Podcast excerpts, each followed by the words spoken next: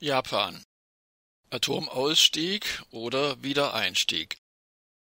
Dreimal ein Aus für AKW Ikata Nachdem das AKW Ikata in den vergangenen neun Jahren bereits zweimal für jeweils mehrere Monate in Betrieb genommen wurde, hat nun ein Gericht wiederum das Wiederhochfahren untersagt.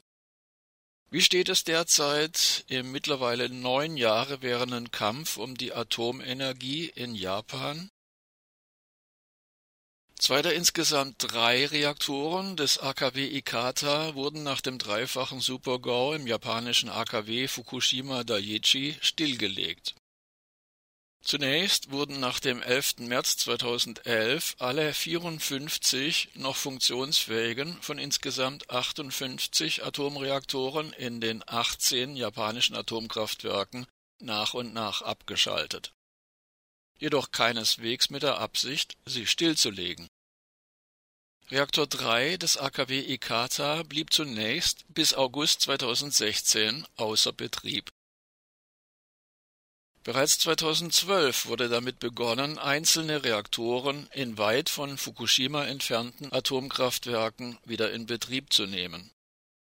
Doch der breite Widerstand in Japan und Klagen vor Gericht konnten bislang den von den Stromkonzernen und von der ihnen hörigen japanischen Regierung geplanten Wiedereinstieg in die Atomenergie weitgehend verhindern Beispielhaft ist hierbei das AKW Ikata weit im Süden Japans.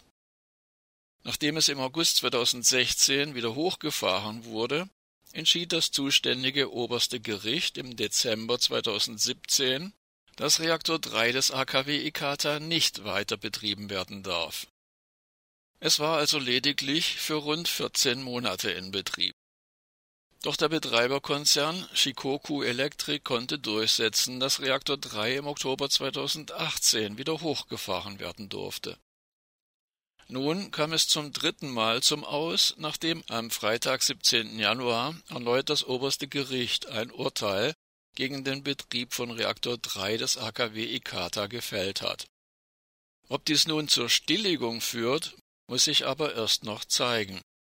Zitat das Urteil ist zutiefst bedauerlich und kann nicht akzeptiert werden, erklärte umgehend ein Sprecher von Shikoku Electric.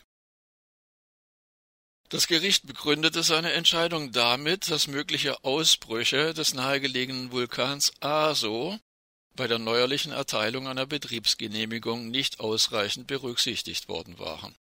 Zitat Die Beurteilung der Nuklearregulierungsbehörde dass der Vulkan Aso kein Problem darstellt, ist falsch, stellte der Vorsitzende Richter in der Urteilsbegründung fest. Das Urteil gilt in Japan als herber Rückschlag für die japanische Regierung unter Premierminister Shinzo Abe. Der seit 2012 amtierende Premierminister hatte als Ziel ausgegeben, den Anteil der Atomenergie am Strommix auf 20 bis 22 Prozent zu steigern vor dem dreifachen Supergau gab es in Japan 18 Atomkraftwerke mit insgesamt 58 Atomreaktoren. Diese deckten rund 30 Prozent des japanischen Strombedarfs. Die ersten Jahre nach der Reaktorkatastrophe von Fukushima bewiesen jedoch, dass auch in Japan keineswegs die Lichter ausgehen, wenn der Strom aus Atomkraftwerken wegfällt Derzeit sind acht Atomreaktoren in vier Atomkraftwerken wieder in Betrieb. Wichtig ist allerdings zwischen stillgelegt und abgeschaltet zu unterscheiden. Stillgelegt wurden lediglich 17 Reaktoren und vier wurden bei der Katastrophe zerstört. Aber 29 Reaktoren, also exakt die Hälfte, sind lediglich abgeschaltet und können jederzeit wieder in Betrieb genommen werden wenn also Shinzo Abe als Ziel vorgibt, 20 bis 22 Prozent zu erreichen, entspricht dies ziemlich genau der Stromproduktion der acht derzeit in Betrieb befindlichen Reaktoren plus jener der abgeschalteten 29.